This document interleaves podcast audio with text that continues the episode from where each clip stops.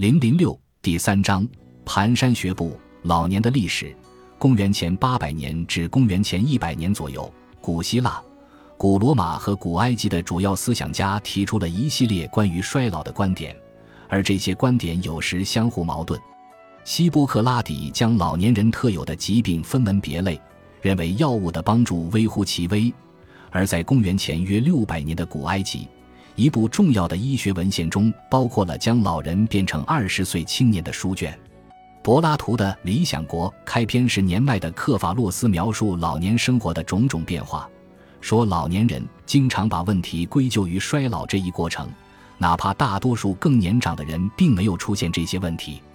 亚里士多德提出了普纽马理论，认为有限的生命力随着时间流逝，带走的还有抵御疾病和死亡的活力与能力。西塞罗在《论老年》中指出，既然已经合理规划了生命这出戏的其他几幕，他不可能忽视最后这一幕。他认为，年长者不为年轻人所为之事，但所为之事，以禀赋、威权、理智而论，实在远胜。盖伦断言，衰老是一个自然过程，只有疾病才算作病理。他教导说，通过饮食和行为上的个人医疗照护。可以减缓衰老。二零零零年后，我们对衰老的看法并没有太大不同。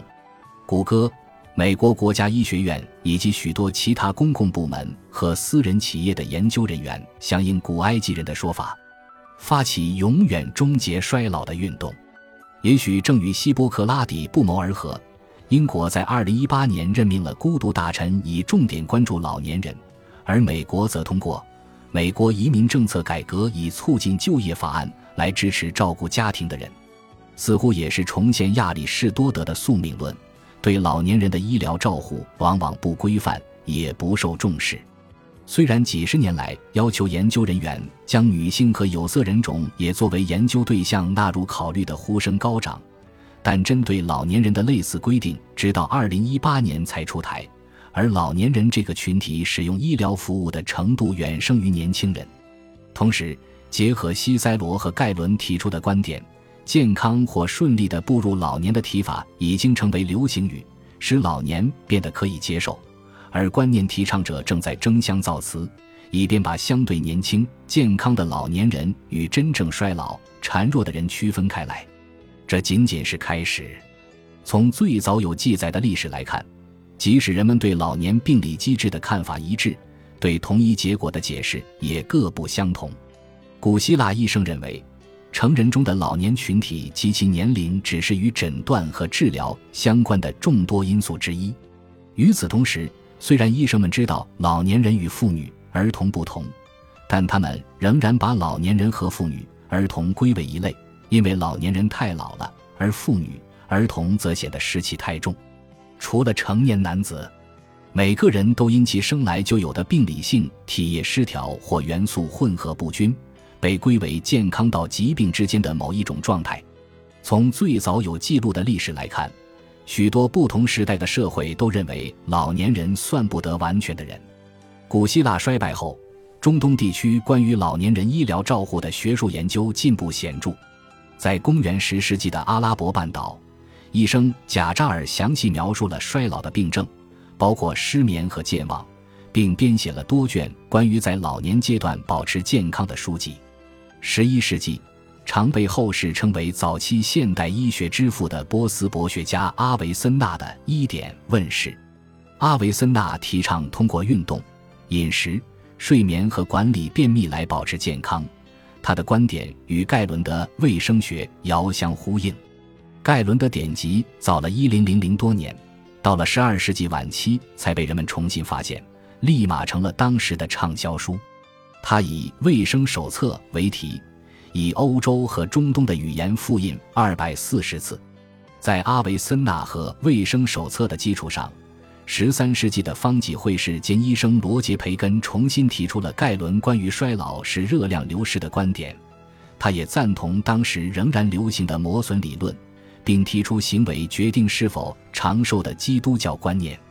培根的著作《治愈老年和保持青春》在四百年后被翻译成英文，广为流传。欧洲这几百年间在这方面的变化不大，对疾病和衰老的理解主要来自人生而永存，死亡乃是罪的代价的宗教观。十五至十六世纪，欧洲人开始采用归纳和实证的方法来研究医学。通过观察不同老年人，哲学家和临床医生得出的结论是：行为和干预措施可以延缓衰老，甚至改善衰老的状况，但不能阻止这一过程。衰老和死亡是不可避免的。在意大利。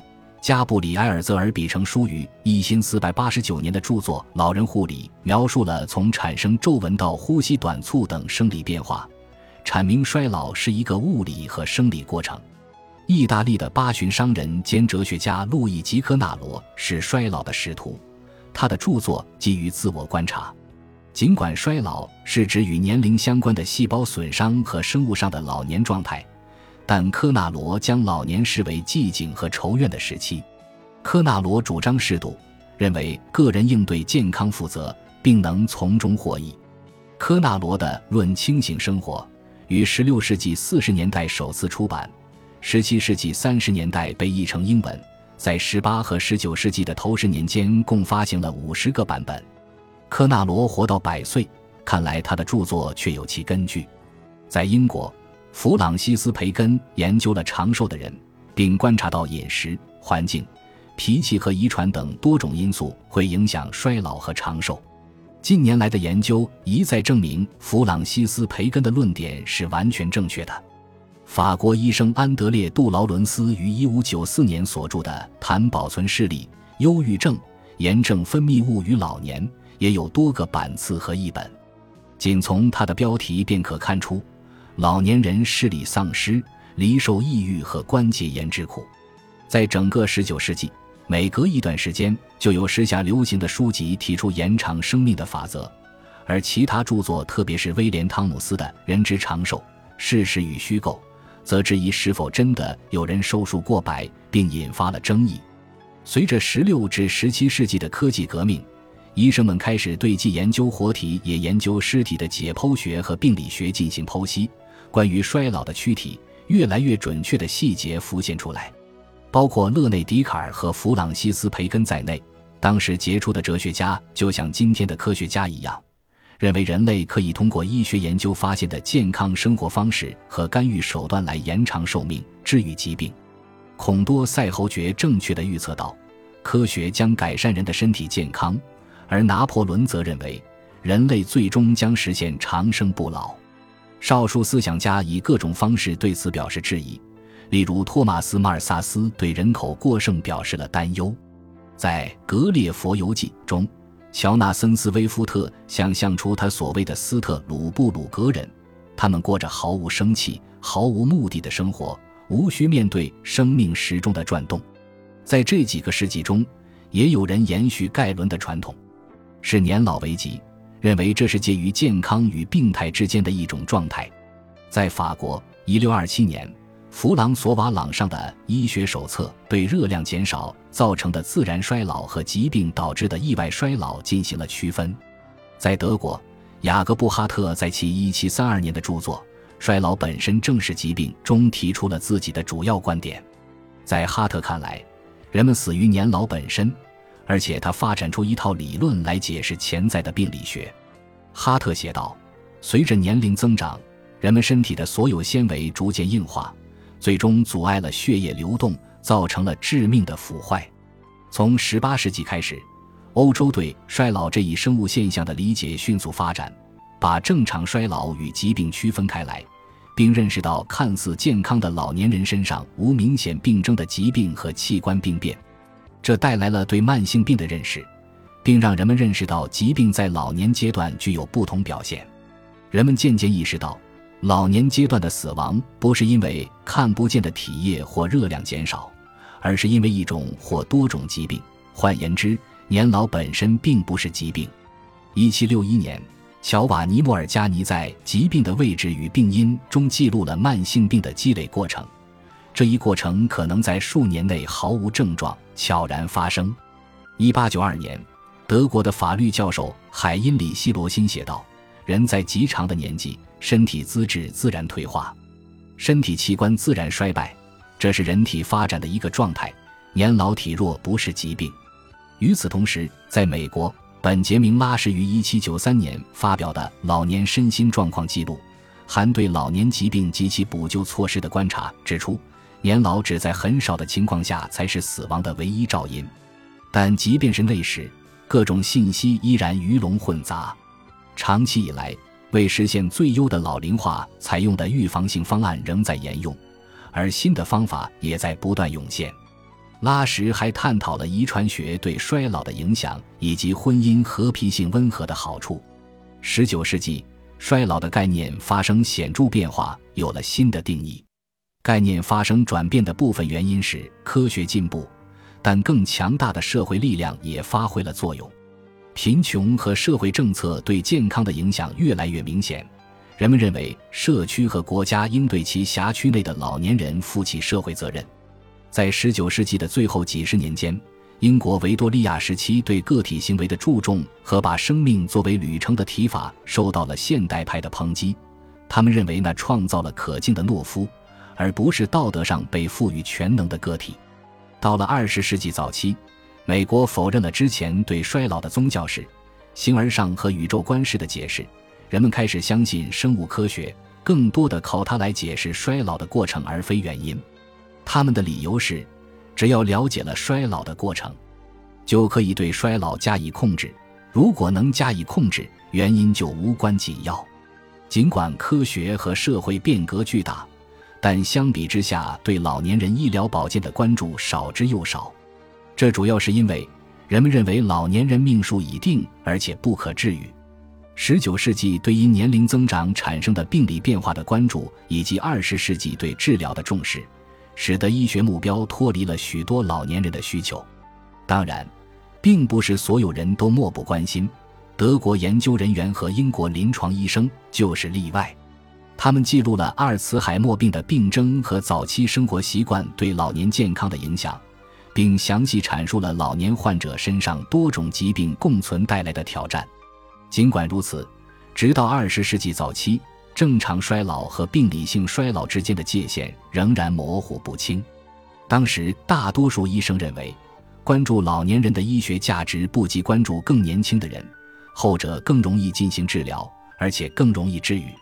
对于老年人的医疗照护问题，常见的做法是忽视。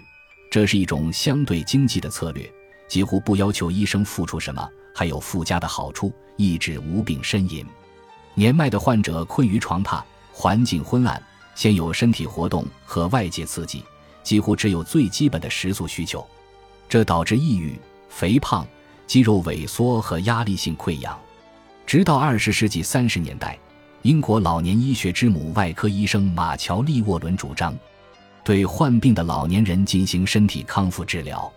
当时，在西米德尔塞克斯医院获得住院医生身份不久的沃伦负责其所在部门里的七百一十四名患者。他发现他的新患者要么没有分类，要么分类不当。他创立了英国第一个专门针对老年患者的病区，并带着一支跨学科队伍开始采用创新的方法帮助老年人进行康复。很快，他注意到。即使都是老年患者，年龄相同的人也可能在躯体功能上有着巨大差异。他发现，在与具有同等心智能力的人一同接受医疗照护时，他们的表现最佳。他还主张，凡是患者可以自理的事，都不应有人代劳。从根本上反对以便利为名让患者产生绝望和依赖。这种绝望和依赖至今仍普遍存在，甚至有专门的名称——习得性无助。沃伦的方法基于当时已经相当成熟的治疗脑卒中患者的康复疗法。他发现，如果患者所处环境适宜，辅以人生希望和各方协助，许多老年患者可以恢复正常生活。能够离开病房的患者数量各不相同。我认为，这在很大程度上取决于是否有足够的时间和做了多少工作。许多所谓的无法治愈的病例。只是需要受过专业训练的医护人员为其付出耐心，拿捏好分寸，静静的发挥能量，就能显示出相当程度的改善。在这一方面，二十世纪的变化不大。医院如果不快速把患者治好，让他们回家，医疗系统就会对其施以惩罚。医疗系统指定每次看诊只能持续十五至二十分钟，而且不为大多数医疗照护机构的医护人员提供时间和培训，以便他们采取适宜患者生命阶段的方式来提供帮助。这形成了一个恶性循环，无视年龄差别的体系对老年人造成了不良后果，由此强化了老年人不值得治疗这一错误观念。美国虽然直到二十世纪七十年代才正式设立专科，但对老年人护理医学的兴趣不时高涨。有时是医学进步的结果，其他时候则是应社会力量的变化而起。对病理解剖学的理解加深，推动了二十世纪初的第一次浪潮。当时医学的重点开始从预防转向治疗，在第一个十年间。对老年医学感兴趣的医生开始为大众媒体撰写关于健康和老龄化问题的文章，这些文章描述了新的疗法。于是，老年人在遇到年龄带来的问题时，开始更多的向医生求助。第二次浪潮始于二十世纪六十年代，最终让有兴趣照顾老年患者的医生组成了正规的科室。即便是对老年医学悠久历史的短暂一瞥，我们也能看出。